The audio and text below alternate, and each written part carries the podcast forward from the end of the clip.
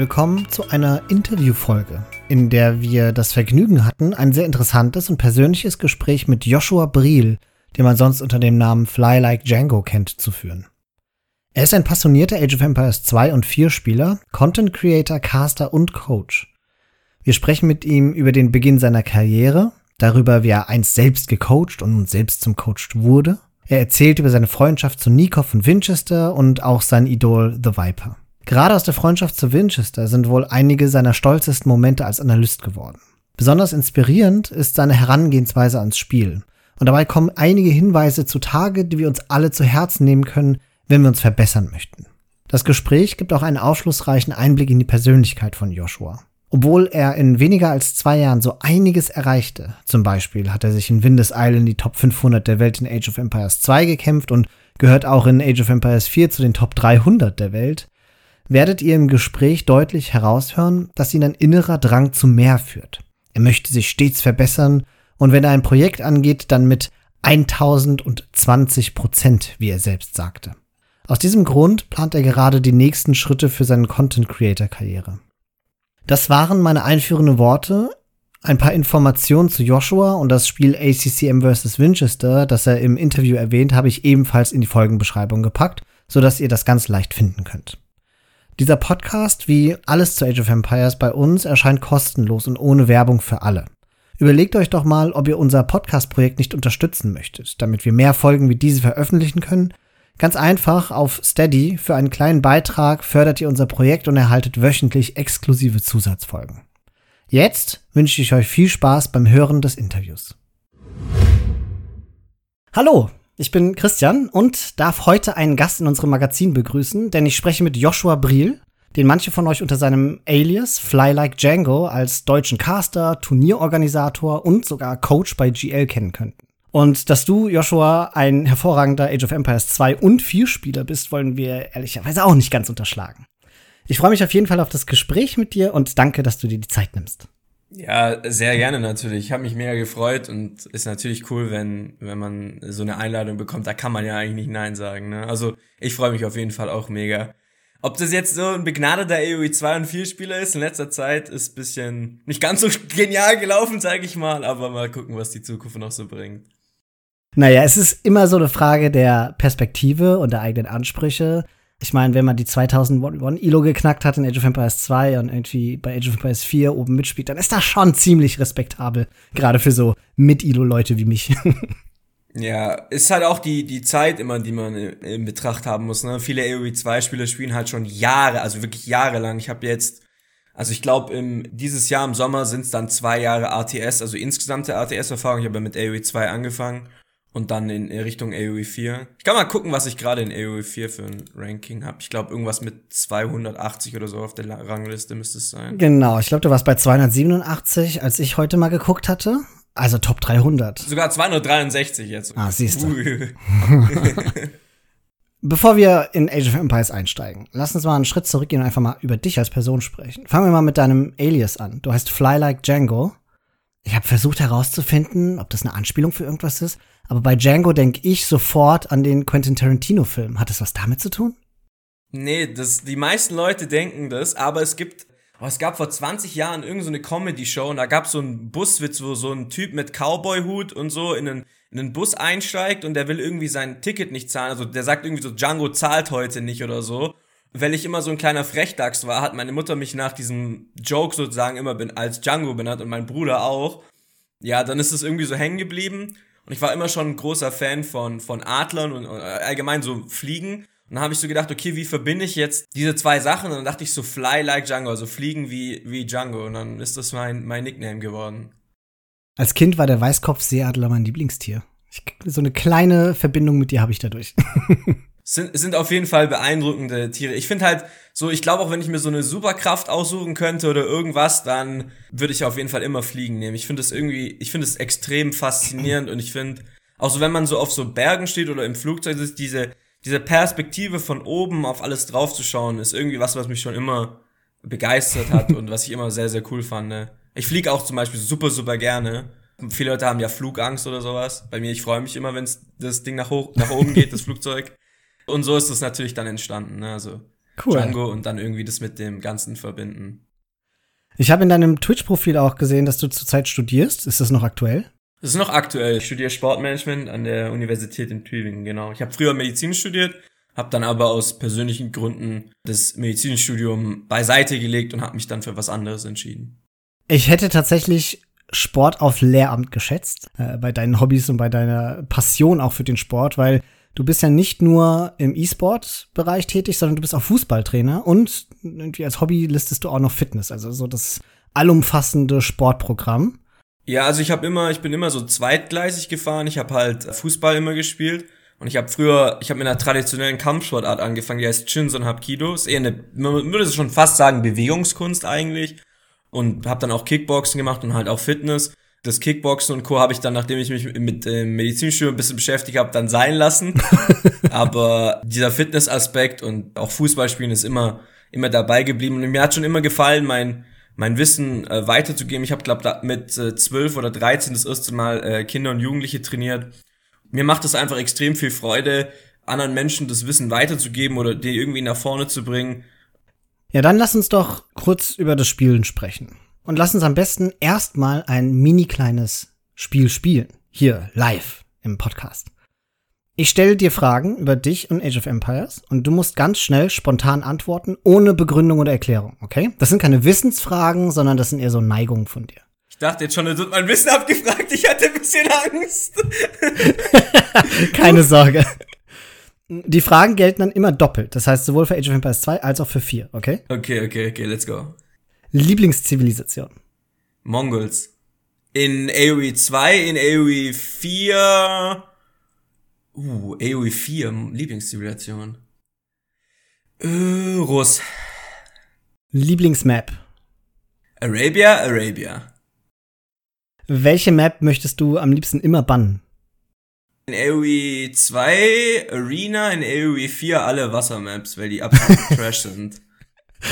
Wie so ungefähr 98% der Spielerschaft behauptet. Ja, ist halt einfach, also und, und Hybrid-Maps bin ich jetzt auch kein großer Freund davon. Leider hat das Feature in Age of Empires 4 noch nicht stattgefunden, dass man Maps bannen kann, aber man kann sehr leicht dodgen, indem man ja. einfach ein privates Spiel kurz startet. Das heißt, alles, was da Wasser ist, wird da gedodged. Was ein bisschen komisch ist, weil ich spiele sehr gerne Wasser. Eigentlich in AoE 2 ist äh, Wasser eigentlich so mein Steckenpferd auch und habe ich meistens in den Turnieren immer auch als Home-Map genommen, weil ich dort deutlich besser performe eigentlich als auf Landkarten mhm. im Durchschnitt zu meiner Elo. Aber in AoE4 finde ich es furchtbar. Nächste Frage. Gegen welches Sith hast du die meisten Probleme? Chinese in AoE 2, weil sie einfach broken sind. In AoE 4 Mongols, auch da selber Grund, einfach gigabroken. Lieblings-Pro-Spieler? The Viper. In beiden Spielen? Ja, ich habe den allergrößten Respekt vor den Menschen. Sowohl was privat, also die Person, als auch den Spieler anbelangt. Ich glaube einfach, dass dort Age of Empires bzw. ATS zu einer extremen Perfektion gespielt wird, die sonst kein Mensch erreicht. Jetzt kommt eine schwierigere Frage. Lieblingscaster? Fly Like Django. okay, abgesehen von dir. Nilly. Auch für Age of Empires 4? Mm, nein. Ich muss ganz ehrlich gestehen, ich habe in Age of Empires 4 nicht viele andere Caster angeguckt. Ich habe ein paar Ozzy Drongo Videos gesehen, ein paar Lidako Videos gesehen, ein paar Nili, aber ich habe mich dort mit den anderen Leuten ganz wenig bis gar nicht beschäftigt. Letzte Frage. Lieblingseinheit? Mangodai. In AoE 2, in AoE 4. Uh, in AoE 4 ist schwierig. Horse Archer von Russ, I guess. Ja, ich mag berittene Bogenschützen, die man micronerden kann. Das kommt wahrscheinlich davon, weil ich, ich habe früher League of Legends gespielt und da hat man ja nur einen Champion, den man sozusagen die ganze Zeit ja handelt. Und deswegen kommt so dieses Verliebte in, ins Micro und in, ins Rumklicken. Cool, vielen Dank. Wenn du jetzt mal deine eigene Gaming-Biografie betrachtest, wann fing bei dir eigentlich das kompetitive Spielen an? Ich weiß, dass du halt League of Legends gespielt hast, bevor du mit Age of Empires anfingst. Und League of Legends wird in aller Regel auch kompetitiv gespielt, aber hattest du auch mal sowas wie eine Casual Gamer Phase? Ich glaube, ich bin so jemand, wenn ich was mache, mache ich es immer 120 Prozent oder 1020 Prozent, würde meine Mama wahrscheinlich sagen. Ich kann nicht so richtig dieses nicht Casual Gaming. Also ich habe früher auch auf der PS3 Call of Duty gespielt Und äh, da hat man, ich glaube, ich habe MW3 gespielt oder so, da musste man musste auch jede Runde eine Moor-Up sein und wenn nicht, dann ist der Controller gefühlt aus dem Fenster geflogen. ich weiß nicht, ich bin zu, zu competitive, glaube ich, egal auch im Fußball oder im Sport oder so. Irgendwie so Casual Gamen ist was sehr Schwieriges für mich, glaube ich. Also fing es dann bei dir tatsächlich auch so richtig mit League of Legends an? Ja, auf jeden Fall. Ich habe sehr viel gespielt, oder was heißt nicht ja, übermenschlich viel, aber schon relativ viel. Ich habe auch in einem ich in dem Devotion Clan auch in einem Team gespielt, das auch dann competitive gespielt hat und so, ja. Wann fing das denn bei dir an? Also wie alt warst du da so ungefähr? 14, hm, 15. Okay, das heißt, du bist jetzt eigentlich schon zehn Jahre im kompetitiven E-Sport so ein bisschen dabei. Mal unabhängig vom Niveau, aber zumindest mal vom Anspruch, kompetitiv zu spielen.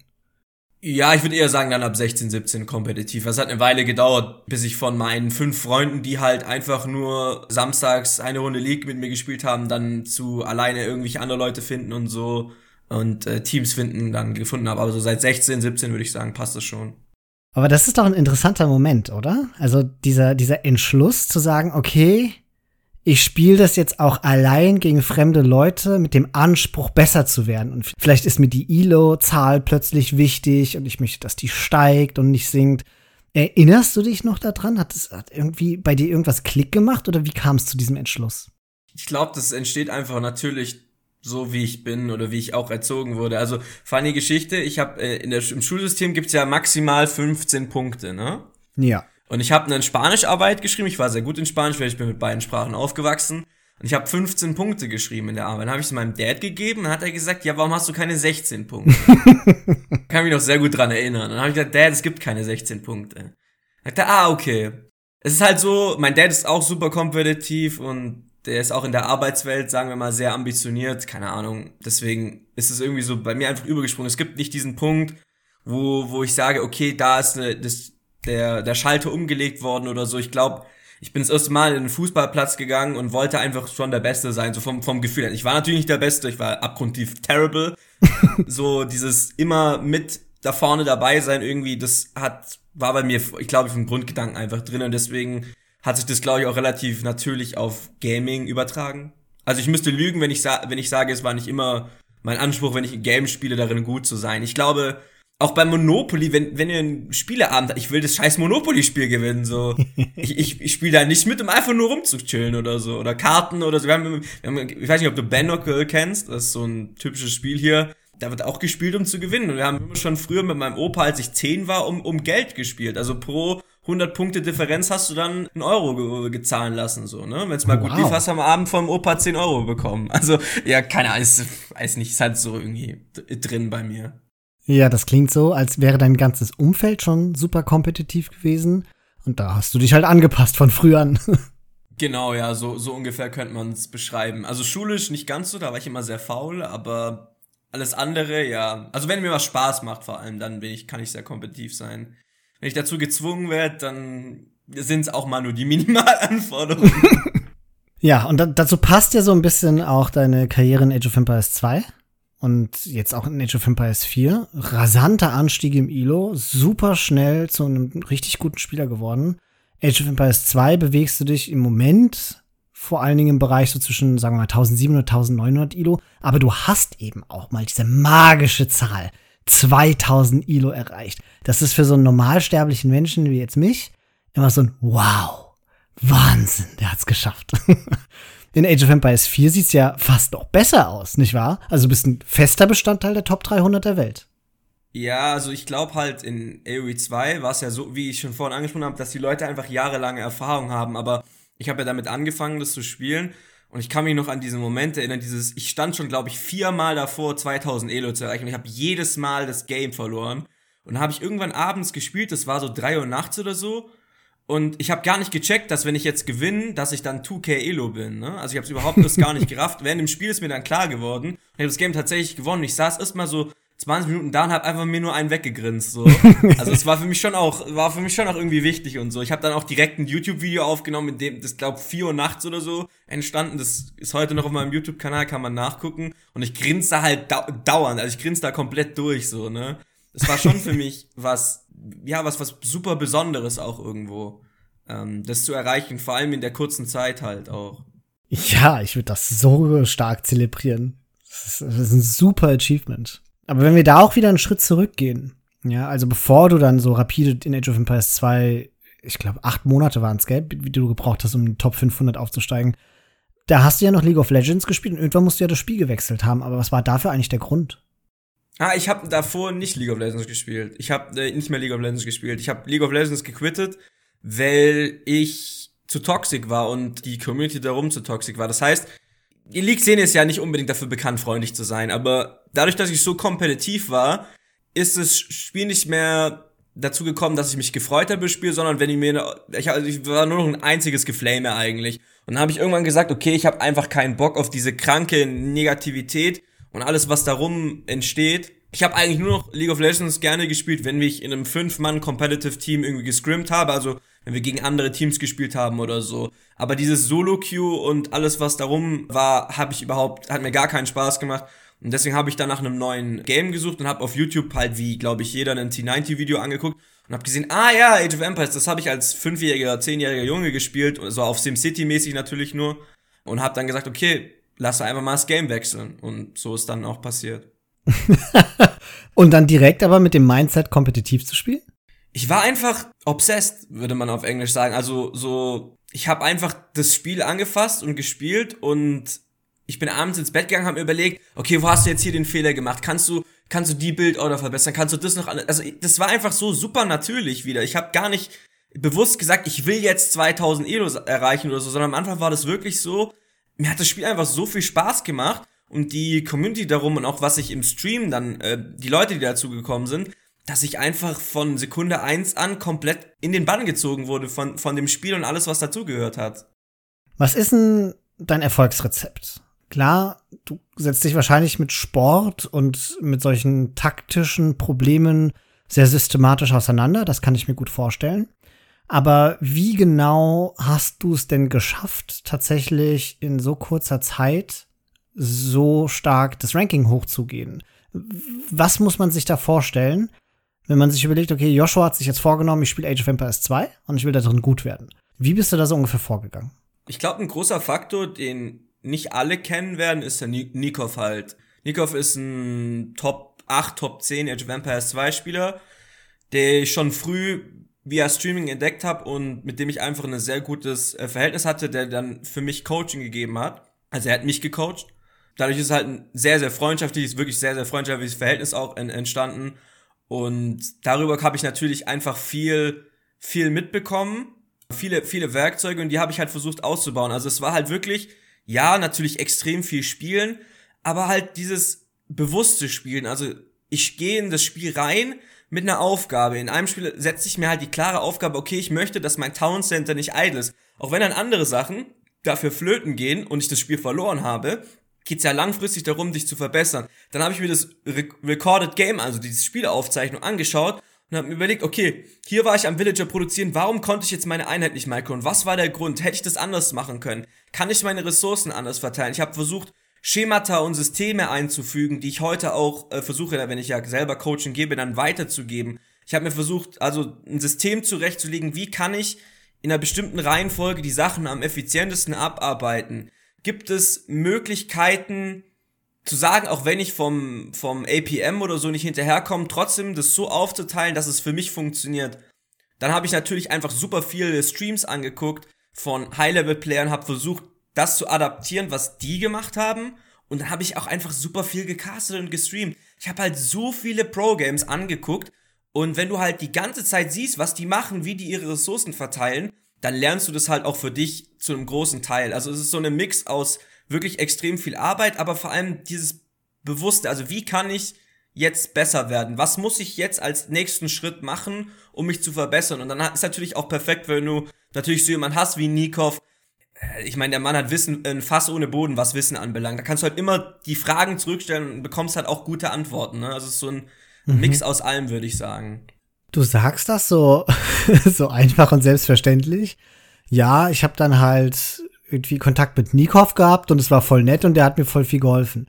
Für mich sind diese Pros, das sind schon wahnsinnig tolle Leute, aber die wirken auf mich so unnahbar. Also ich würde mich niemals trauen, die einfach mal anzuschreiben und zu fragen, hey, kannst du mir helfen? Ich, ich stelle mir die Frage, wie ist das denn zustande gekommen, dass Nikov dich gecoacht hat? Das sind auch nur Menschen. So, wir sind alle auf der gleichen Stufe. Weiß nicht, also ich habe, klar hat man Vorbilder und so, aber am Ende des Tages, das sind einfach genauso wie du und ich Menschen.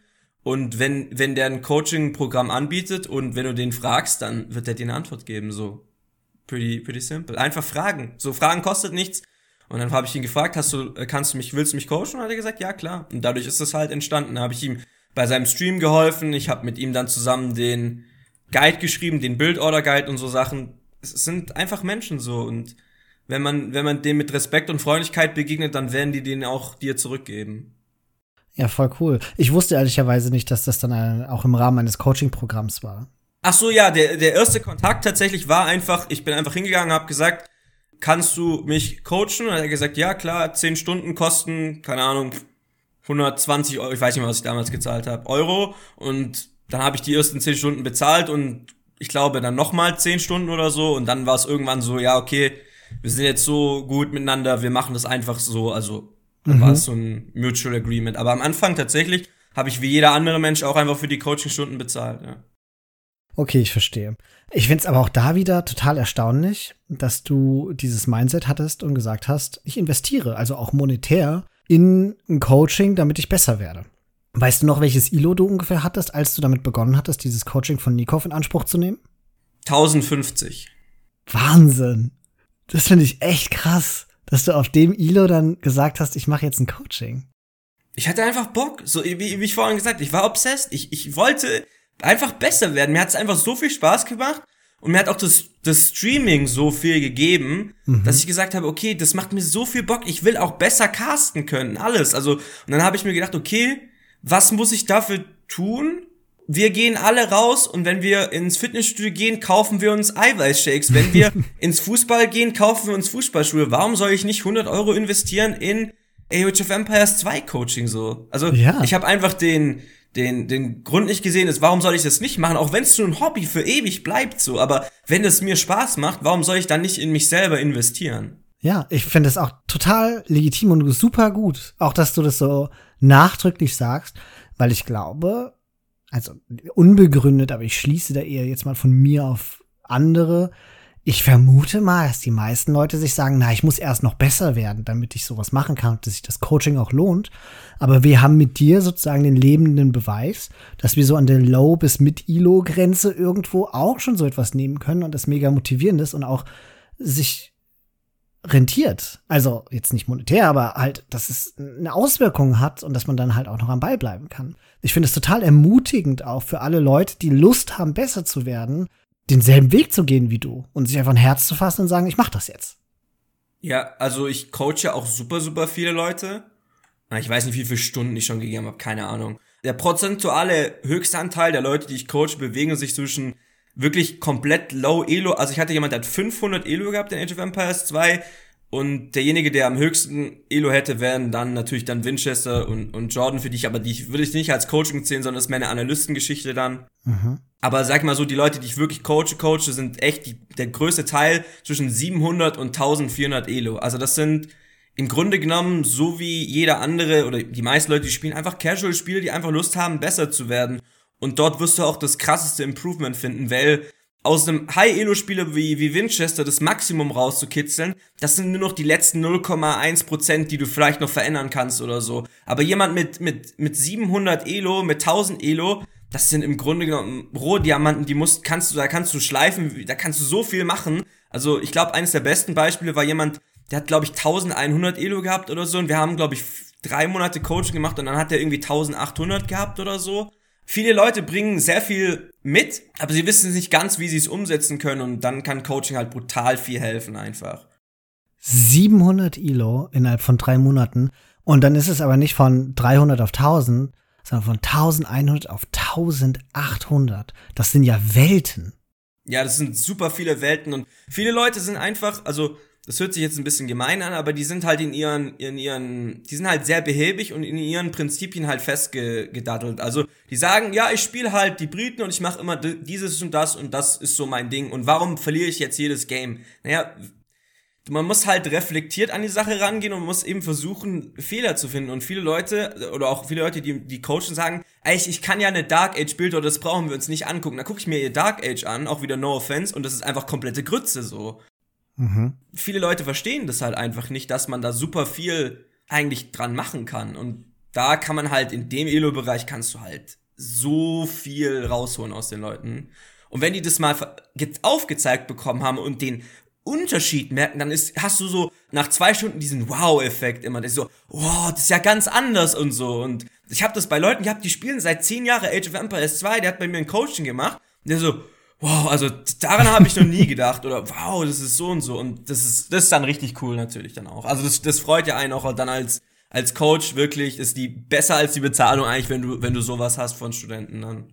Dann lass uns doch jetzt noch mal etwas ganz Besonderes machen.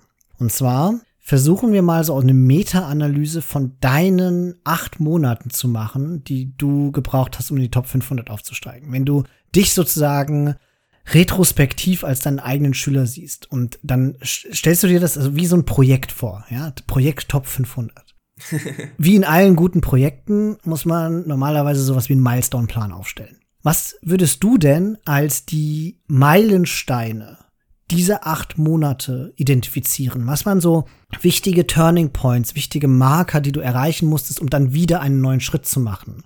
Also klar, am Anfang sowas wie Hotkeys und Bildorders beherrschen, aber hattest du zum Beispiel APM-Ziele oder Wissensschatz-Ziele oder ähnliche Dinge?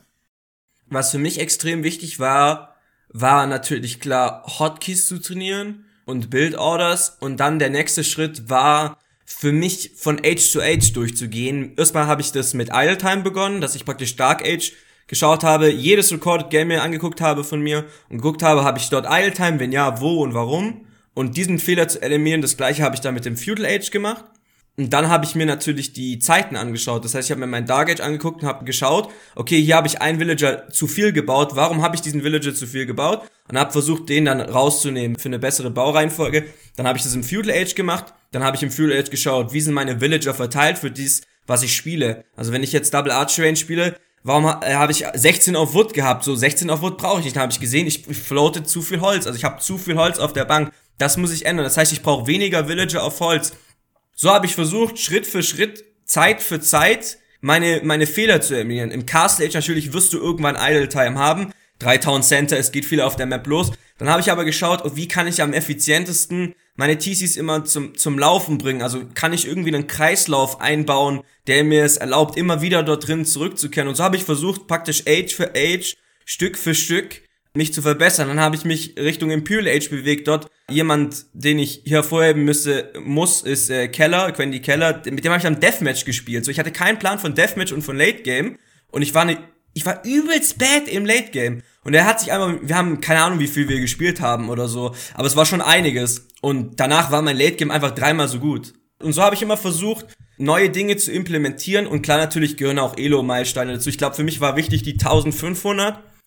Und dann die 1800 war ein sehr harter Punkt für mich. Ich bin sehr lange bei 1700 festgehangen. Und dann halt die, die 2000 plus, ne?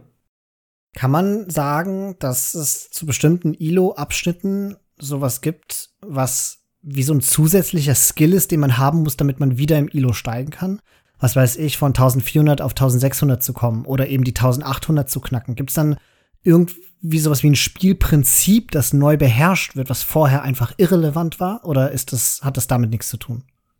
Bis 1500, 600 kann man eigentlich nur mit, mit komplett guten Makro und einer Strategie nur Ritter gefühlt bauen, komplett gewinnen, wenn man das makrotechnisch gut hinbekommt. Das heißt, je weiter du nach oben gehst, desto mehr musst du deine Makro mit deinem Micro, also mit der Einheitenbehandlung, mit der individuellen Einheitenbehandlung äh, verbinden und dann auch mit dem Spielstrategischen, also in welche Einheit wechsle ich, welche Upgrades mache ich, zu welchem Zeitpunkt. Das heißt, das ist auch immer der erste Ansatz, den ich versuche meinen Schülern beizubringen. Also das so, ich nenne es immer ein Fundament, ein Haus. Also viele Leute wollen dann immer vorne ihre ihre Archer Micron gegen eine Mange und splitten und tralala. So, das ist halt, wie wenn du ein Haus baust, musst du dir vorstellen, das Archer Micro ist halt das Interior, also das Sofa, das Bild, das du am Ende des Tages an die Wand noch hängst, das sind diese Kleinigkeiten. Aber dein Grundgerüst, dein, dein Fundament ist halt dein Makro, deine, dass du keine Idle Time hast, dass du deine Villager sauber auf die Ressourcen verteilst. dass du vor allem dann auch mit Einheiten einfach produzierst. Und äh, so kann man das schon auch sehen im, in den Elos. Also je weiter du nach oben gehst, desto mehr wirst du dieses Verbinden von Makro und Micro haben und dann der nächste Schritt natürlich obendrauf ist dann wirklich das Spielwissen. Also das sind dann die Pros, ne? die Top-Leute. Wo müssen meine Einheiten zu welchem Zeitpunkt sein? Warum müssen die da sein? Kann ich mhm. überhaupt dort sein? Kann ich überhaupt dort Schaden machen? Muss ich überhaupt dort Schaden machen? Sind dann, also das sind dann sehr spezifische und detailspezifische Fragen. Ja, das sind dann so Sachen, mit denen, mit denen ich mich dann auch in der Analyse gerade so beschäftige, wenn es dann wirklich an die, an die ganz hohen Elo-Bereiche rangeht. Das berühmte Game Sense ja klar, ich werde keinem Winchester oder so erzählen, wie er jetzt Villager baut oder wie er seine Will, also das weiß er halt selber oder welche Upgrades er wann holen muss. Also das weiß er zu zu 99 Prozent der Fälle meistens selber. Klar, den ein oder anderen Prozent wird, wird mir auch auffallen, wo ich sage, okay, könnten wir hier vielleicht anders machen. Das bespricht man dann auch. Zum größten Teil ist es dann wirklich, sind es dann andere Sachen einfach. Voll cool. Wir haben jetzt fast schon sowas wie ein Live-Coaching von dir hier bekommen. Ja, ist so ein bisschen das Grundgerüst, mit dem ich halt arbeite und das ich mir versucht habe halt aufzubauen, wo ich halt auch max, also am meisten Erfolg mit hatte. So, das ist so meine Philosophie. Vor allem mit den mit den Leuten, die halt ja mehrere Stunden bei mir nehmen. Also ich glaube, es ist auch ein sehr großer Irrglaube. Das hatte ich auch öfters, dass halt Leute eine Stunde Coaching und sagen, sie steigen dann 300 Elo. Das funktioniert halt leider überhaupt nicht. Ja. Ich sag mal, um signifikant jemanden zu coachen, braucht man mindestens fünf Stunden. Ich würde sogar eher sagen zehn.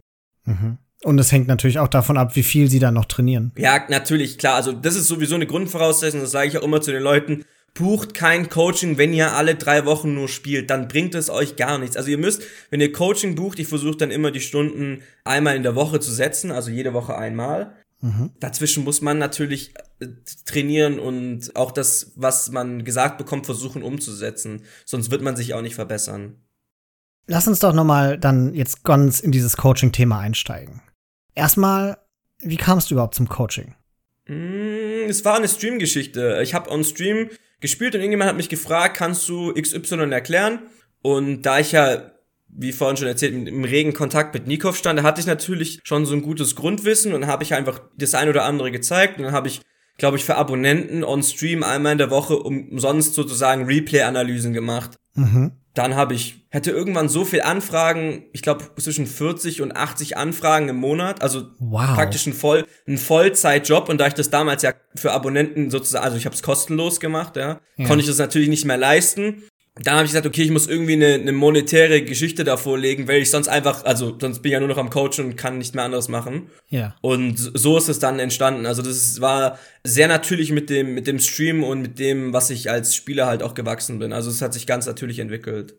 Das ist natürlich die beste Voraussetzung. Ich hast ja, du weißt ja dann schon, bevor du das dann professionell machst, schon, dass du gut drin sein wirst, wenn die Nachfrage so hoch ist. Es gibt halt Coaching und es gibt Coaching. Also es gibt halt, es gibt halt das Coaching, wo halt Leute einfach sagen, ja, mach XY, aber die sagen dir nicht warum und wie und wie kann ich das erreichen und das ist halt auch sehr individuell von Person zu Person. Also, wenn wir jetzt zwei Spieler nehmen, die sind beide 800 Elo, dann braucht der eine halt das und der andere halt komplett was anderes, obwohl die beide im genau gleichen Elo-Bereich stehen gerade.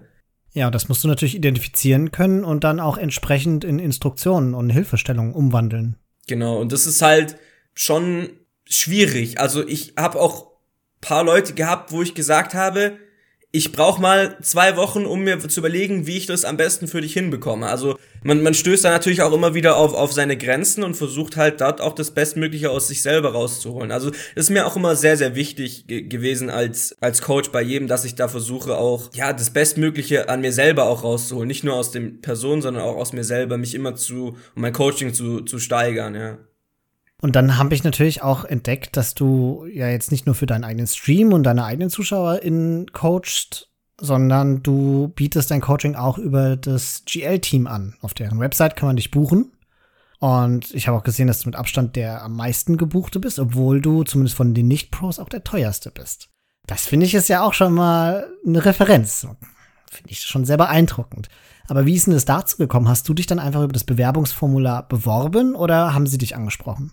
Nee, die haben mich angesprochen. Mm, die haben damals diese Plattform released und irgendjemand von denen war bei mir im Stream schon Zuschauer oder hat öfters zugeguckt und hat halt gesehen, dass ich das Coaching, ich habe es ja auch im Stream gemacht und hat dann gesagt, hey, hast du nicht Bock bei Gamer Legion mit reinzukommen? Mhm. Und dann habe ich mir das halt angeschaut und habe das als gut empfunden und habe dann den Vertrag unterschrieben, wo ich damals stand, sehr, sehr gut war. Also mo sowohl monetär als auch von Publicity-mäßig. Das war eines der besten Dinge, die ich zu dem Zeitpunkt hätte machen können. Also ich, ich wäre wirklich komplett blöd gewesen, wenn ich da Nein dazu gesagt hätte.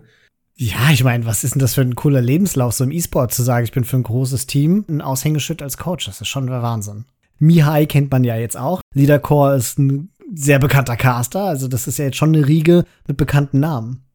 Ja, wobei man sagen muss, dass wir ja nicht Coach für das Pro-Team sind, sondern wir, wir bieten unser Coaching über die Gamer Legion Plattform an. Also das ist nochmal ein Unterschied, den ich hier auch nochmal klar differenzieren möchte. Ich habe mit dem AOE2 Gamer Legion Pros eigentlich nichts zu tun. Also ich gebe denen kein Coaching, wenn die sich auf Tournaments vorbereiten, dann bin ich da nicht dabei oder so. Das war eine Sache, die ich versucht habe zu forcieren, die aber nicht erwünscht war und ja, ist denen ihr Problem, wenn sie es nicht brauchen, anscheinend, dann ist okay. Also so, das ist, müssen ja die für sich entscheiden, ob die das haben wollen, brauchen. Ja. Ich glaube, es wäre sehr beneficial, aber dort ist man anderer Meinung und dementsprechend ist es auch okay für mich. Also. Wie ist das denn? Kann man sich bei dir eigentlich so als Team auch für ein Coaching anmelden? Weil ich zum Beispiel bin vor allen Dingen Teamspieler mit meinem mit Podcaster, dem Felix zusammen. Wir spielen eigentlich fast nur mhm. noch 2v2s. Könnte man dann zu dir kommen und sagen, hey, wir fokussieren uns aber auf 2v2s und möchten dazu ein Coaching oder machst du nur 1v1s? Nee, ich mache auch Team. Ich hatte just jetzt am Sonntag drei Jungs. Die sind so 1000 Elo gewesen und mit denen habe ich dann auch das gemacht. Dort wirst du natürlich viele Aspekte, die aus dem 1v1 sind, schon auch finden. Gerade wenn es um Bildorders und Co. geht, wenn er jetzt eine Archer-Bild oder im 1v1 oder im Teamgame spielt, ist es mal nicht so differenziert, aber man geht dann schon ein bisschen mehr auf, auf teamtaktische Geschichten ein und auf andere Sachen. Aber ich bin auf jeden Fall kein Teamgame-Experte. Und das kann ich auch jedem empfehlen, wenn ihr euch Teamgame Coaching holen wollt, dann gibt's auf der Gamer Legion Seite den Andorin, NC Andorin. Und ich kann das zwar auch, definitiv, und ich werde auch viel hinbekommen, aber ich glaube, der ist nochmal, was Teaming angeht, auf jeden Fall würde ich den zu den besten zehn deutschen Teamgame-Spielern zählen, wahrscheinlich sogar zu den besten fünf oder so, ich habe keine Ahnung aktuell, wie es aussieht, aber der ist schon extrem gut und extrem, hat ein extrem fundiertes Wissen das wäre meine Empfehlung, aber ich krieg das auch für den Elo-Bereich 1800 niedriger krieg ich das auch hin, aber darauf ist er schon nochmal deutlich versierter auf jeden Fall. Wenn du 1800 meinst, meinst du jetzt das 1v1 Elo oder meinst du Ja, ich meine jetzt einfach 1v1 Rating, genau, ja. Also ich, ich kann bestimmt dort auch sehr viel machen, aber er ist halt einfach ein richtiger Experte in dem Bereich, ne? Ja. Und das hilft natürlich schon, wenn man sich auf, auf den Teamgame-Bereich spezialisiert hat, ne?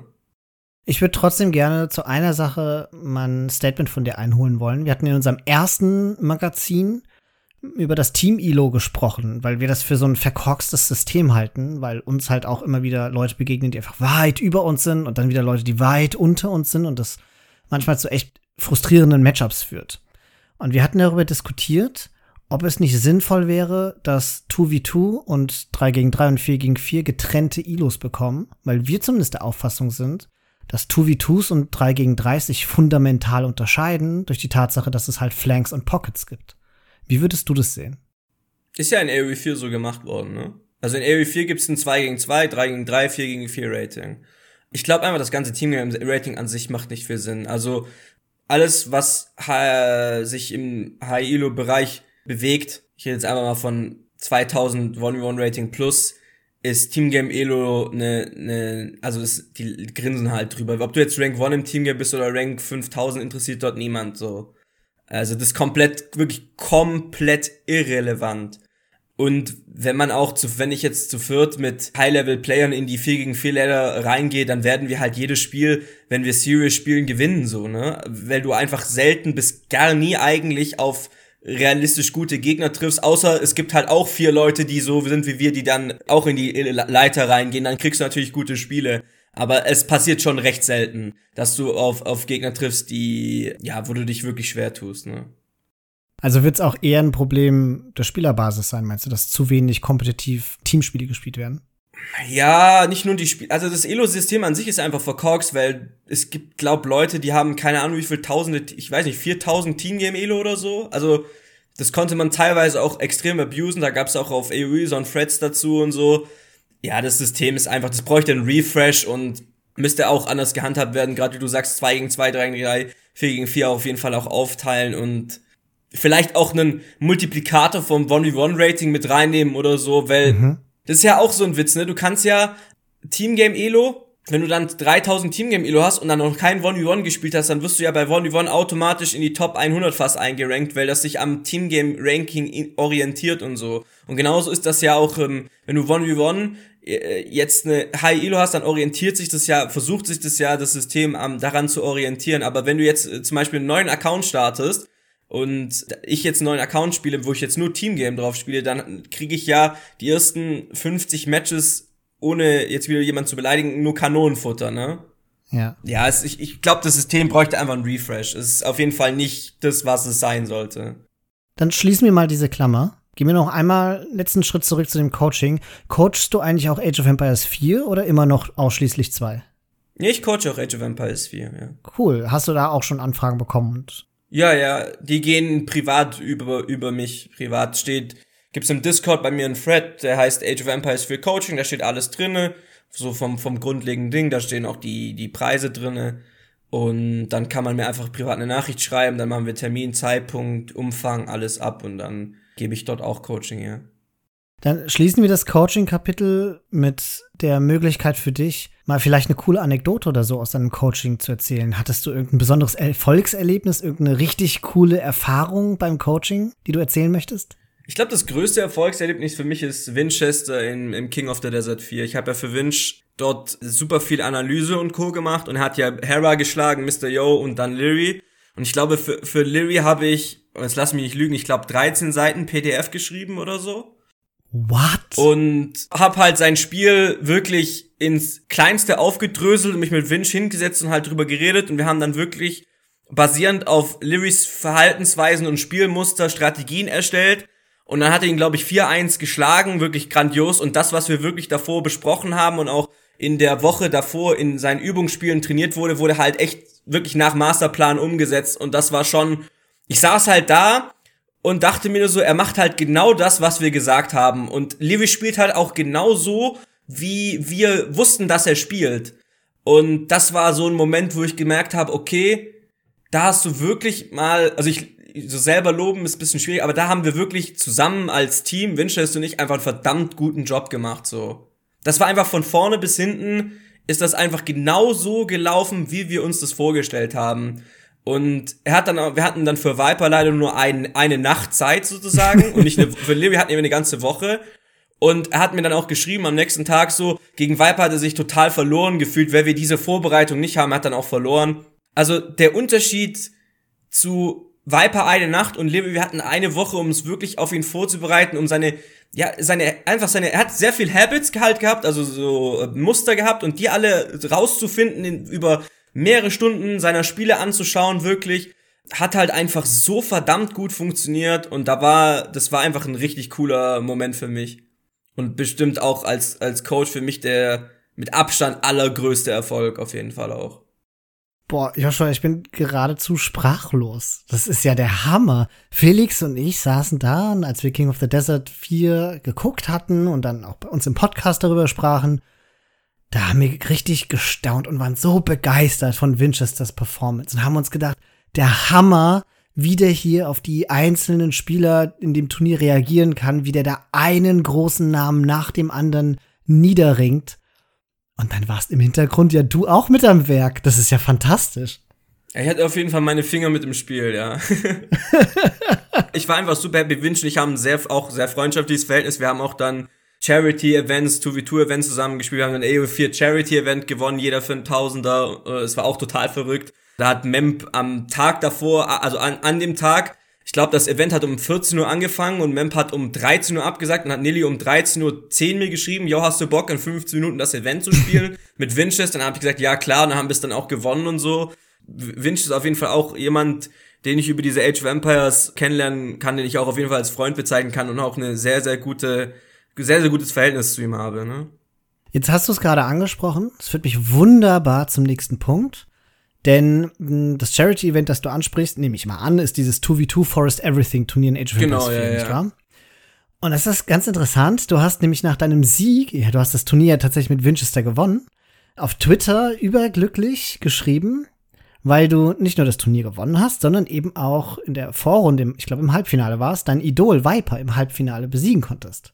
Ist er dein Idol, weil er einfach der Greatest of All Time ist, oder gibt es schon spezifische Merkmale in seinem Spielstil oder seiner Einstellung, weshalb du ihn dir ausgesucht hast als Vorbild? Ich mag den Mensch Viper auch einfach sehr. Ich kenne ihn natürlich persönlich, ich habe ihn noch nie getroffen. Aber das, was ich so im Stream mitkriege, wie er sich verhält, wie respektvoll er mit den Leuten umgeht, das ist mir sehr wichtig. Also Respekt hat bei mir einen sehr hohen Stellenwert. Mhm. Er ist für mich der, eine personifizierte Respektsperson. Dazu kommt natürlich noch das Gameplay. Wenn du zum Beispiel Hera anschaust, ne, das ist super, alles super, super schnell, da wird super viel rumgeklickt, aber es werden halt auch Sachen fünf, sechs Mal geklickt, weil er eben so schnell ist. Und Viper ist auch super, super schnell, aber dazu kommt halt eine massiv kranke Präzision. Da wird, da, du hast Gefühl, keine Bewegung dieser Maus von Viper ist unnötig. Alles ist so, wie es sein muss, ist es richtig. Natürlich macht er auch Fehler. Das ist schon extreme Perfektion. Natürlich dann auch noch das, die Game Knowledge drumrum und so. Und das macht ihn für mich einfach zum, zum besten Spieler und zu einem absoluten Vorbild auf jeden Fall, ja. Das darf man mit Podcastern nicht hören. Also, ich meine, wir spielen ja auf einem völlig anderen Niveau. Aber wir haben auch immer dieses Gespräch, wenn wir überlegen, wie wir uns verbessern können. Dann vergleichen wir manchmal unsere Spielstile. Und wir stellen halt fest, ich habe eine höhere APM, aber dafür bin ich weniger präzise. Und er hat eine niedrigere APM, aber dafür sind die Klicks, die er macht, halt sinnvoller. Und das erinnert mich so, jetzt, wie gesagt, auf einem ganz anderen Niveau, aber an das gleiche Gespräch. Und dann wird er sich sicherlich denken, naja, ich bin dann schon eher wie der Viper. Und ich sehe ihn schon vor mir, wie er grinst.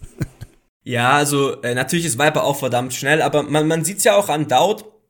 Ich würde jetzt Daut, natürlich ist er auch im Vergleich zu der großen Masse relativ schnell, ja. aber jetzt von, von den Pros her gesehen nicht der allerschnellste so, ne? Aber trotzdem spielt er halt auf so einem extrem hohen Niveau, weil das die ähnliche äh, Herangehensweise ist. Dort sind halt viele, also wird kein Klick unnötigerweise gemacht und es ist halt alles sehr, sehr methodisch und sehr genau und ja, das ist auf jeden Fall schon beeindruckend. Ich bin auch eher mehr derjenige, der 50.000 Mal auf alles klickt und ich versuche mir das auch immer noch ein bisschen abzutrainieren, aber ganz rausgehen tut's halt nicht. Also versuch sozusagen, man muss, man muss den guten Mittelweg finden. Wenn du natürlich das schaffst, deine extreme Geschwindigkeit mit extremer Präzision zu verbinden, wie das bei Viper halt der Fall ist, dass du dann natürlich ein gigantisches Niveau erreichst, ist ja, ist ja klar. Man muss versuchen halt den, manchmal auch sich selber sozusagen zu sagen, okay, jetzt machen wir hier eine Runde langsamer, jetzt ist Präzision wirklich gefragt, ja. Mhm. Das ist auf jeden Fall auch ein Skill. Dann bist du ja auch noch Caster, nach all den Dingen, die wir jetzt schon besprochen haben. Du bist ja gerade für die deutsche Community schon einer der zentralen Caster, würde ich behaupten. Du kommentierst so ziemlich jedes große Turnier, das es gibt und stellst auch fleißig deine Videos auf YouTube in einer Frequenz.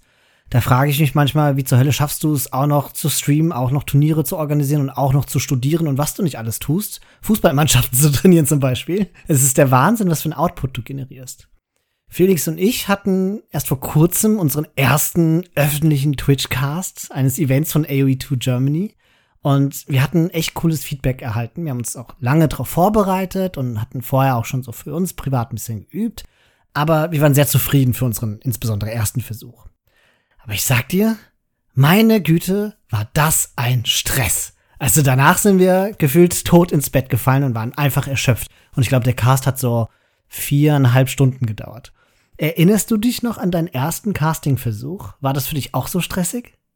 Nee, das war on Stream. Das war Schlauchnase gegen Smooth Criminalo. das sind zwei Viewer von mir damals gewesen. Und die haben gegeneinander, die haben so eine kleine Realität gehabt und dann haben die gesagt, yo, wir wollen mal gegeneinander spielen, hast du nicht Bock zu casten? Und dann habe ich mich einfach hingesetzt und habe einfach irgendeinen Schluss gelabert. Ich hatte keine Ahnung vom Spiel, habe einfach irgendwas erzählt. Und so, so hat das dann angefangen. Und dann hat mir das einfach extrem viel Spaß gemacht. Und habe ich mich versucht halt Stück für Stück auch in, in dieser Welt, ja, sagen wir mal, zurechtzufinden und dort halt, genauso wie beim Spielen und beim, beim Coachen einfach eine, eine Struktur reinzubekommen und das so umzusetzen, wie ich das möchte. Aber ja, Carsten ist extrem anstrengend und extrem kräftezehrend. Also nach acht Stunden Spielen bin ich nicht so kaputt wie nach acht Stunden Casten. Weil zum Casten gehört ja nicht nur, dass jetzt du dein, dein Mund einfach irgendwas erzählt, sondern es muss schon Sinn, Struktur haben, das muss stringent aufeinander aufgebaut sein, das muss ja so ein bisschen wie so eine Geschichte einfach sein, das muss das ist ja, das ist nicht einfach und das, viele Leute stellen sich das extrem einfach vor Und das ist es halt überhaupt nicht. Das ist auch ein Grund, warum ich mittlerweile zu so einer Art Co-Streaming gegangen bin bei den Turnieren in den in den Vorrunden, vor allem wenn ich selber mitspiele. Das heißt, wenn ich ausscheide oder wenn ich die Vorrunden eines Turniers streame, dass ich dann nicht mehr caste, sondern ich mache dann meine Facecam an und ich co-streame das so ein bisschen. Das heißt, ich erzähle zwar trotzdem noch was dazu, aber ich kommentiere dann nicht jede Aktion und jedes einzelne Ding, sondern ich, ich gebe halt so ein bisschen meine Meinung dazu ab und, und sag ein bisschen was dazu. Das ist was, was ich jetzt für mich übernommen habe, weil wenn ich ein Turnier ab Runde 128 oder so caste, bin ich einfach danach tot. Sobald die Kamera sozusagen aus ist bei mir im Stream, bedeutet das immer, okay, jetzt ist der Kommentatormodus auch wirklich an, mhm. weil dann, dann kommentiere ich wirklich jede Aktion und, und so wie man das äh, praktisch so von einem Fußballkommentator oder was auch immer äh, erwartet. Währenddessen, wenn die Kamera halt an ist, dann lehne ich mich in meinem Stuhl zurück, dann esse ich manchmal nebenher auch oder so. Und dann geht's wirklich nur äh, bisschen entspannter zu, sage ich mal, weil es eben doch sehr anstrengend ist. Gibt's irgendein Spiel, das du mal gecastet hast, das für dich ein richtiges Highlight war? So dein, deine beste Casting-Erfahrung? Mit LB10 Winchester gegen ACCM. LB10 ist ein sehr, sehr cooler Typ, ein sehr hoher Spieler aus Österreich, der zweitbeste hinter Leary. Und wir haben zusammen gecastet, ich sozusagen als, man nennt das ja Play-by-Play-Caster, also der die Aktion kommentiert und er sozusagen als Color-Kommentator, als Experte.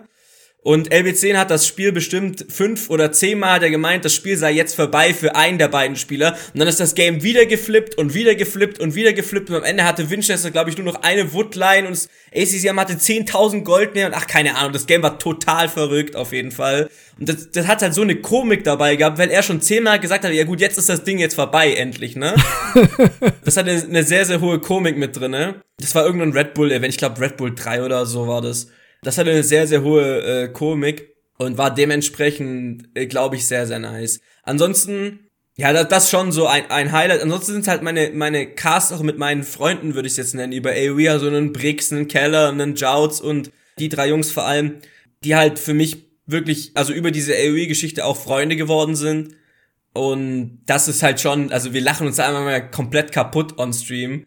Und das hat dann auch eine gewisse, einen gewissen Charme natürlich mit drinne was so vom Qualität her auch sehr krass war, war das Red Bull Finale zwischen Hera und Livy. Das war auch, das ging ja bis zum letzten Spiel, das war auch von, von der Dramatik her war das auch sehr, sehr, sehr krass auf jeden Fall. Das sind so die, vielleicht die, die Highlights, wenn man sagen kann.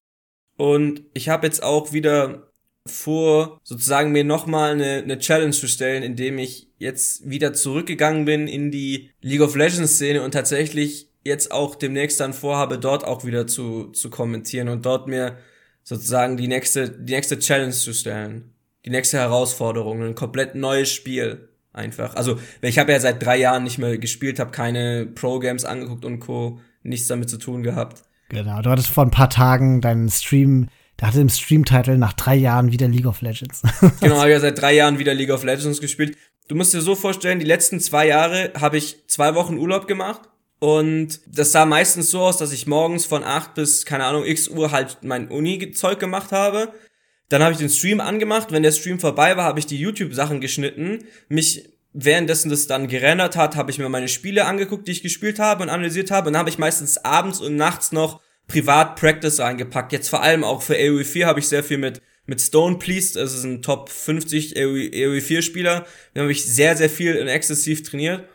Und ich habe jetzt letzte Woche Freitag ein Showmatch verloren und da habe ich so für mich die Entscheidung getroffen, okay, ich versuche Pro-Player zu werden, stelle ich erstmal ja hinten an, beziehungsweise habe ich erstmal beendet diese Fulltime-Streaming-Pro-Player-Geschichte, sondern ich möchte meinen Fokus mehr darauf legen, zu wirklich zu kommentieren und ja qualitativ guten Content zu liefern, sage ich mal, und darüber halt auch wieder in dieses League of Legends Game vielleicht zurückzukommen.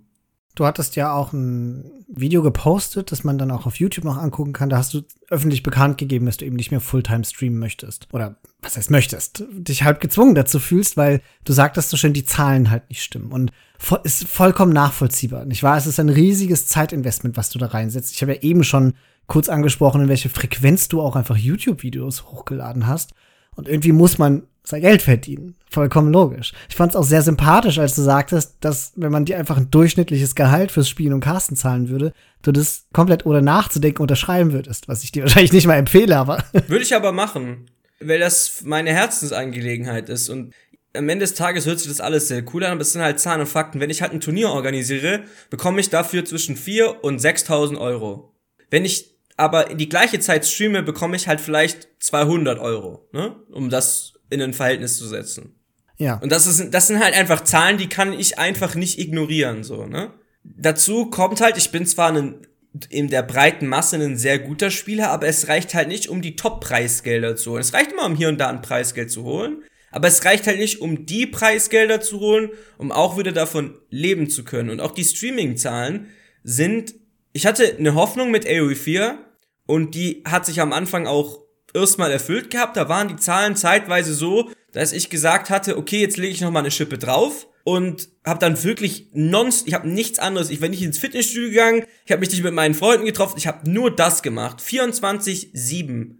Aber leider sind die Zahlen halt nicht dabei geblieben und deswegen habe ich halt die Entscheidung für mich getroffen, dass ich äh, sage, ich mache das alles zwar noch, aber ich lege meinen Fokus eben, wie ich vorhin gesagt habe, mehr auf das weniger Streams, aber dafür qualitativ sehr gute Streams und hochwertige Streams, ja.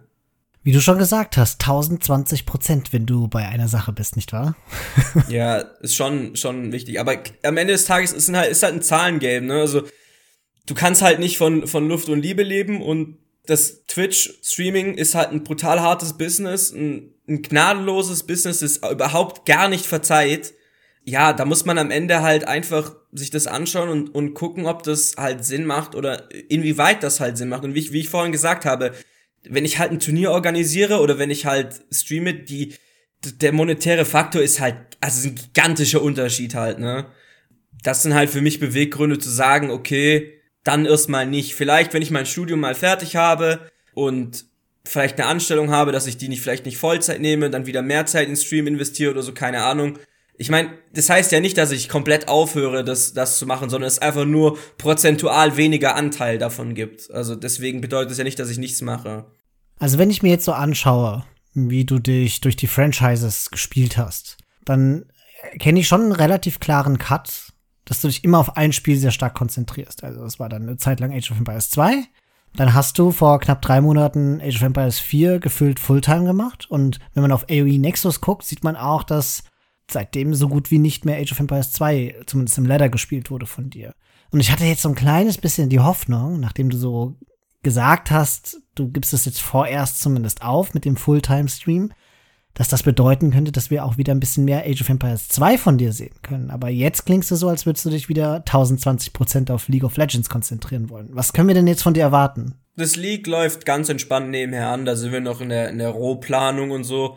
Es ist nur für mich eine, eine nächste Challenge, die ich mir als Kommentator setzen will, um mich halt zu verbessern äh, und um was anderes auch zu bringen. Aber das Ding ist halt, in AoE 2, um wieder zu Dao zurückzukommen, der spielt das Ding halt seit ich geboren bin. Und ich spiele das jetzt seit anderthalb Jahren, seit zwei Jahren. Die Erfahrung wettzumachen in Age of Empires 2 war halt, als ich noch Richtung Pro-Play gegangen bin, habe ich mir halt gesagt, okay, das wird sehr, sehr, sehr schwierig. In AoE 4, das ist ein neues Game, wir fangen alle von Null an. Und ich glaube, der, der sozusagen Anführungszeichen Erfolg gibt mir auch recht. Ich bin in Age of Empires 4, obwohl ich über Weihnachten einen Monat Pause gemacht habe, auch wegen meiner Hand, weil ich die, meine Finger vorne nicht mehr so gut gespürt habe, äh, einfach Karpattunnel-Syndrom, ne? Bin ich trotz dessen so weit vorne, wie ich in AOE 2, obwohl ich da anderthalb Jahre lang reingesteckt habe, bin ich in AOE 4, bin ich meilenweit weiter vorne als in AOE 2. Und das liegt eben auch an, aufgrund dieser Erfahrung. Aber durch das, dass das Thema so ein bisschen ins Hintertreffen gekommen ist, wird es auch wieder AOE 2 Gameplay geben, auf jeden Fall, ja. Ob das jetzt Ladder ist, ob das Teamspiele sind mit Viewern-Spiele oder NC-Zone oder so, Weiß ich noch nicht, aber es wird auf jeden Fall den einen oder anderen Stream, wenn ich mal Zeit habe, geben. Aber ich werde auf jeden Fall kein Competitive Age of Empires 2 Turnier spielen. Das wird nicht passieren, auf jeden Fall. Wir nähern uns, was meine Fragen angeht, so langsam dem Schluss. Zum Schluss habe ich mir eher sowas wie eine persönliche Frage aufgehoben. Weil du ja mal abseits von deinen ganzen Turnierbeteiligungen und auch mal eigene kleine Events gemacht hattest, wie Showmatches, du hattest dein eigenes äh, Turnier da, dieses Wochenendturnier. Und ich habe auch gesehen, Du hast auch mal ein paar gemeinsame 2v2-Spiele in Age of Empires 4 mit dem berühmten Chefstrategen der GameStar, dem Maurice Weber, gespielt. Und äh, das ist ein Typ, dessen Meinung ich in Sachen Strategiespielen tatsächlich sehr schätze. Und deswegen jetzt mein persönliches Interesse. Wie kam es denn dazu, dass du mit dem Maurice gespielt hast? Hat er dich angesprochen?